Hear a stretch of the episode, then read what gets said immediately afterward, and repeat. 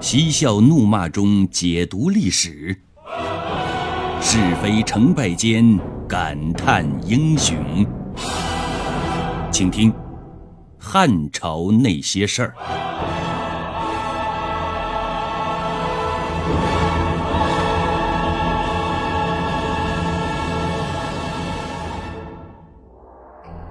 天汉二年九月。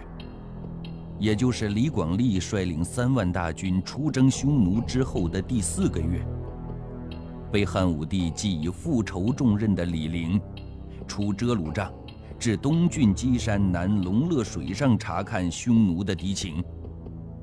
与此同时，陆伯德出西河，与阴柱将军公孙敖会师于卓歇山，又名叫卓图山，在现在的蒙古满达勒戈壁一带。他作为后续部队，名为支援李陵，实际上是监督，把李陵的行踪每天进行汇报。由此可见，汉武帝对李陵已经是疑心四起，完全是一副不信任的态度。那么，等待李陵的将是怎样的暴风骤雨呢？李陵出兵之后，进展顺利。一路上风雨无阻，很快抵达东郡鸡山下。眼看找不到匈奴人的踪影，李陵就把军队驻扎在龙乐水上。随后，他做出了一个创举，将沿途所过山川地形绘成地图，命令麾下骑士陈布勒飞报朝廷。汉武帝极其重视李陵义军的活动。立刻亲自召见。陈布勒虽是一名普通的士卒，却生得一张利嘴。他凭着三寸不烂之舌，将李陵出师以来的行动表示得清清楚楚、明明白白。汉武帝听后特别的高兴，大手一挥，陈布勒立即被封为郎官。然而，就在汉武帝和文武百官举杯相庆的时候，厄运已经降临到李陵的身上。原来，就在李陵在匈奴境内横冲直撞，引起了居低侯单于为首的匈奴人的高度关注。眼看李陵一行游山玩水且不说，走走停停，到哪儿都拿个夹板涂涂画画一番，大有入乡随俗之势。心中的气自然不打一处来。冷眼观察了一番之后，对汉军的敌情已经掌握的八九不离十了。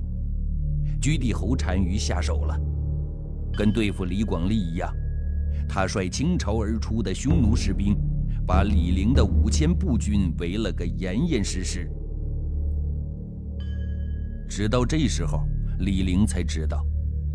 过分自信、过分冒险，有时候是要付出代价的。当然，血气方刚的李陵感叹归感叹，但是并没有后悔。对于他来说，能够带兵来匈奴潇洒走一回，本身就是一件了不起的事。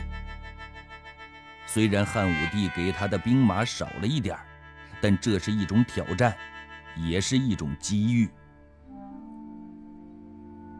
在挑战和机遇并存的情况下，立下战功是李陵这次深入匈奴的唯一目的。于是乎，他在寻找匈奴人未果的情况下，放下行李，驻扎开来，每天顶着秋老虎翻山越岭，只为了画一幅画。画完了匈奴境地的全部，也就等于了解了匈奴一山一水一草一木。有了这样的军事路线图，就可以为打击匈奴的后来人留下一份宝贵的财富。因此，面对匈奴的包围，李陵的心里边是激情澎湃，全然没有一点畏惧的心理。居地侯单于眼看李陵的汉军才区区几千人。相对他的几万大军来说，简直是小巫见大巫，不值得一提。因此，包围李陵之后，也并没有马上进行围剿和屠杀，而是进行了苦口婆心的劝降工作。李陵兵虽然少了点儿，势力单薄了点儿，但信心却一点也不弱。面对匈奴的阵阵劝降声，他满怀豪情地代表汉军回复了一句：“说投降未免太早了，包围与反包围，鹿死谁手还是未知数呢。”眼看李陵敬酒不吃吃罚酒，匈奴人野蛮的本性马上就显露出来了。既然言无好言，话无好话。那何须多说呢？来点实际的吧，开打！俗话说：“天时不如地利，地利不如人和。”几万匈奴士兵对五千汉军，在人数上，汉军处于绝对的劣势。因此，天时上，汉军是未战先败。但绝望中的汉军却拥有地利和人和。面对着敌人的进攻，汉军在两山之间的险峻之处布营，用运粮用的车辆设防，然后汉军执盾牌和弓箭手殿后。结果，雄风吹，战鼓擂，战马奔腾，胡笳刺耳。匈奴铁骑像狂风一般的直向汉军阵地扑来，那气势很大。可是他们的气势并没有维持多久，冲在最前面的匈奴士兵都成了汉军的靶子，非死即伤，倒下了一批又一批匈奴士兵。居地侯单于眼看势头不对，这几千汉军的战斗力不容小觑，这才停止了送死，于是采取了另一种聪明的办法：只围不攻。当年他的祖先冒毒单于在白登山对付刘邦，就是只围不攻，但最终被狡猾的刘邦用陈平之计成功脱险。此时的居地侯单于只围不攻，却是不得已而为之。既然强攻不下，那只好退而等待了。等待什么呢？等待援军的到来。既然三万人拿不下五千汉军，那好，咱就再加三五万兵马，看你到底有多大的能耐。果然，左右贤王带兵迅速归来，使匈奴士兵的人数达到了八万之众，已经是汉军人数的十六倍有余。匈奴士兵在一天一天的增多。汉军却一天一天的减少变弱，眼看这样下去只有死路一条，李陵是长叹了一声，无奈的说了一句：“撤吧。”那么，李陵能够虎口脱险，胜利大逃亡吗？这李陵果然不愧为一代帅才，即便是下达了撤退的命令。也是有条不紊，显得不慌不乱。也正是因为这样，穷追不舍的匈奴士兵很快就体会到了什么叫赔了夫人又折兵的滋味死伤了好几千匈奴士兵。不消几日，汉军退到了一个山谷，因为无险可以，被蜂拥而来的匈奴来了个痛打落水狗。伤亡只能用一个字来形容：惨。然而，李陵并没有因此丧失最后的斗志。他知道此时士兵的士气重要，于是他不失时机地说了三句话：凡是受伤三次以上的将士可以坐车；凡是受伤两次以上的可以做驾车手。凡是受伤一次的，继续战斗。李陵话里的意思再明显不过了，就是只要还能战斗的就战斗，而重伤者，我们采取的办法是不抛弃、不放弃，只要我们还有一口气在，就会同生死，共存亡。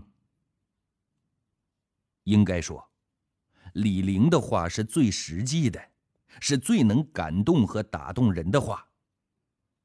正是因为这三句话，将处于生死边缘汉军的战斗力又凝聚了起来，他们爆发出了强大无比的战斗力。结果又有三千多匈奴士兵成为他们的刀下之鬼。汉军的行动方针是且战且退，打一枪换一个地方。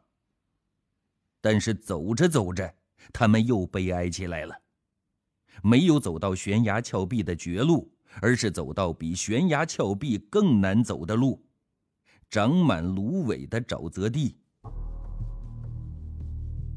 沼泽地有多难走？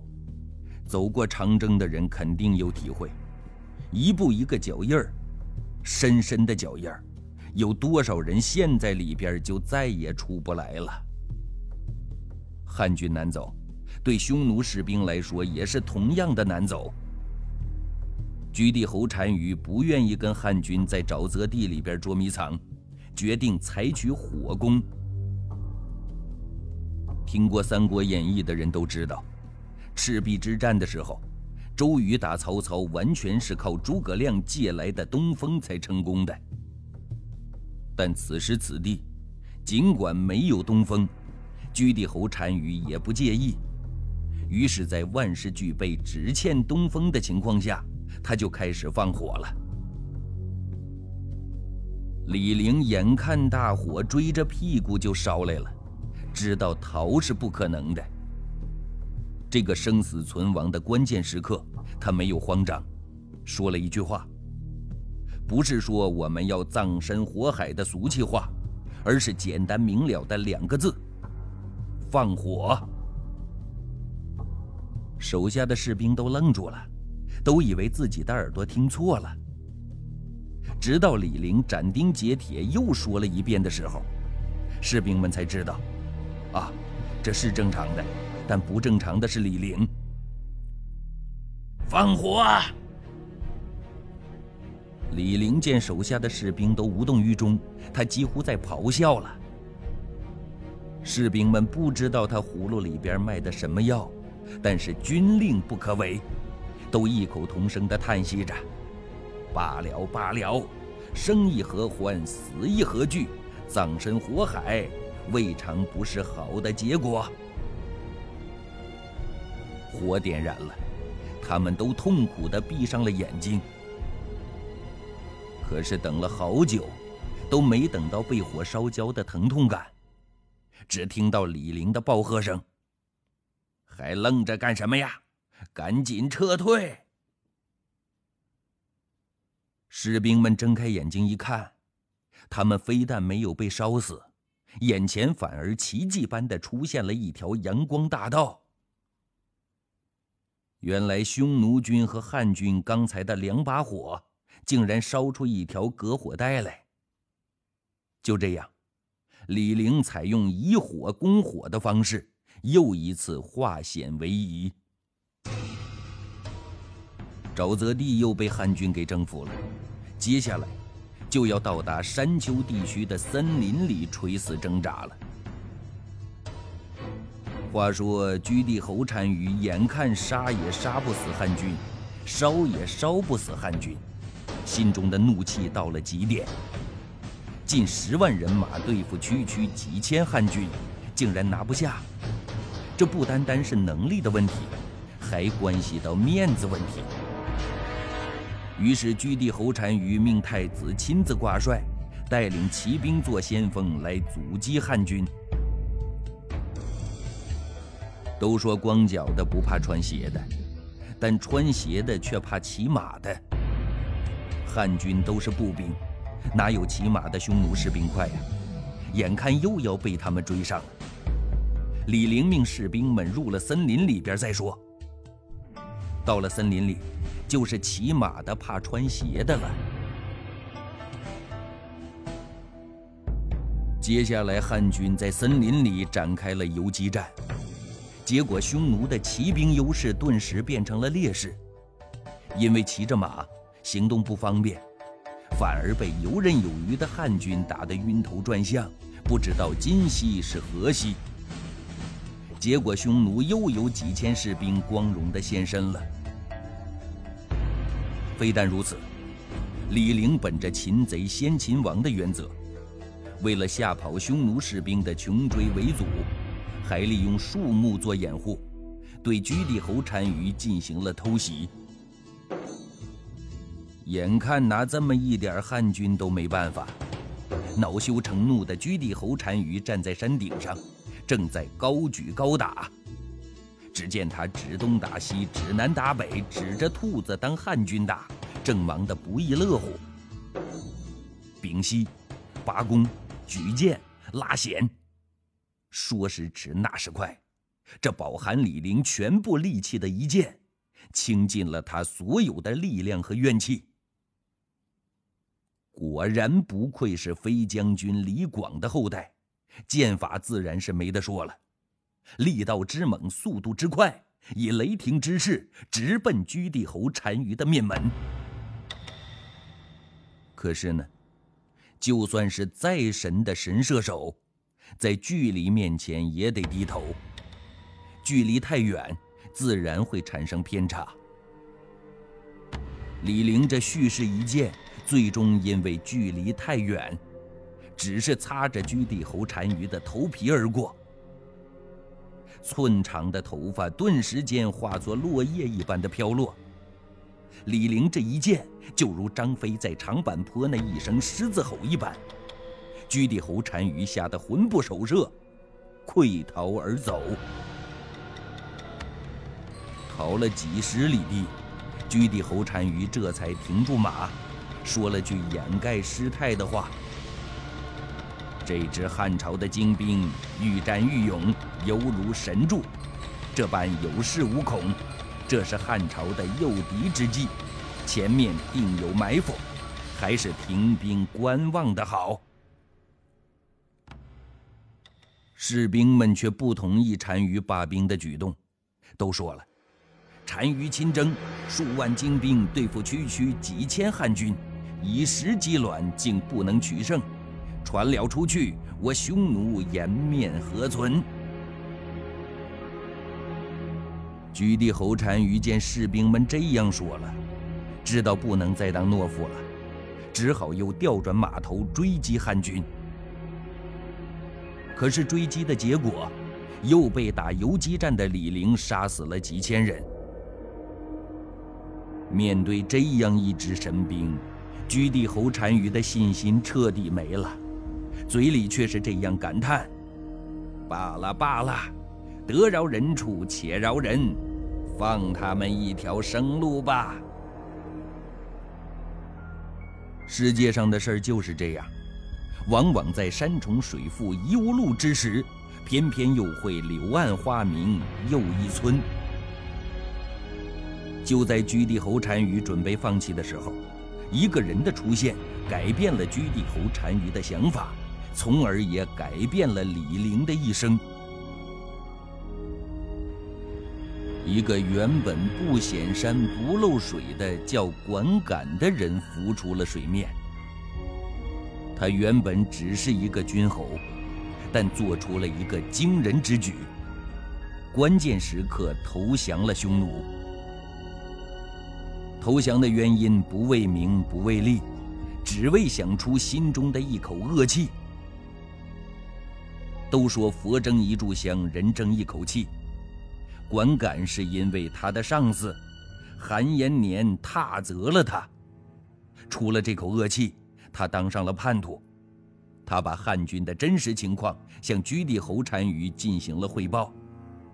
归纳起来有三点：第一，兵少，李陵的汉军只有区区五千人，逃亡过程中已伤亡过半；第二，没有支援，汉军并没有在前面设埋伏，也没有后援部队；第三。汉军已经到了强弩之末，连羽箭都所剩无几了。局地侯单于一听，脸上笑开花了。他的想法由懦弱撤兵变成了豪情万丈。接下来，心里边有底的居地侯单于再也没有心理压力了，发动了更为惨烈的进攻。汉军就只有退的份儿了，撤至宣汉山口，距离边塞不到一百来里地了。只要到了边塞，就是汉朝的地盘，就可以逃脱虎口了。可是，一百里的距离却成了李陵一个遥不可及的梦，一个永远无法到达的终点站。